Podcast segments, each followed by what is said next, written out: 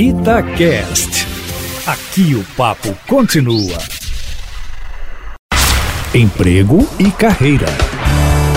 Jaqueline Rezende, outro dia eu peguei um currículo e tinha muitos erros assim, né? Eu senti um pouco de desatenção da candidata e ela perdeu a oportunidade ali para mim.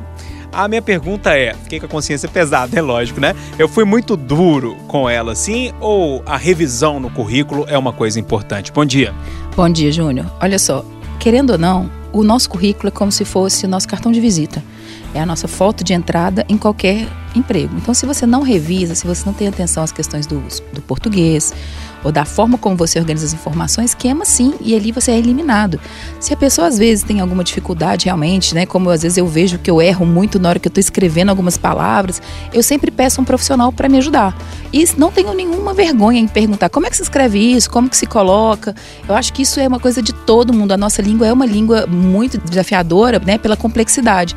Então a minha sugestão é o seguinte: se tiver uma graninha, gente, paga às vezes uma empresa para fazer, né, a revisão do seu currículo, ou você mesmo pede ajuda a algum colega da área, ou alguém que possa realmente ler com você, um amigo que de repente é o que eu não vejo, o outro vê rapidamente, mas não deixe o seu currículo nem com erros de português e nem com informações inverídicas. Não esqueçam disso. Bacana demais. Jaqueline, o pessoal te encontra no seu Instagram, bate papo com você por lá e também lá no seu site, é isso? Isso, pode mandar até direct no Jaque Rezende e no site da cias.com.br.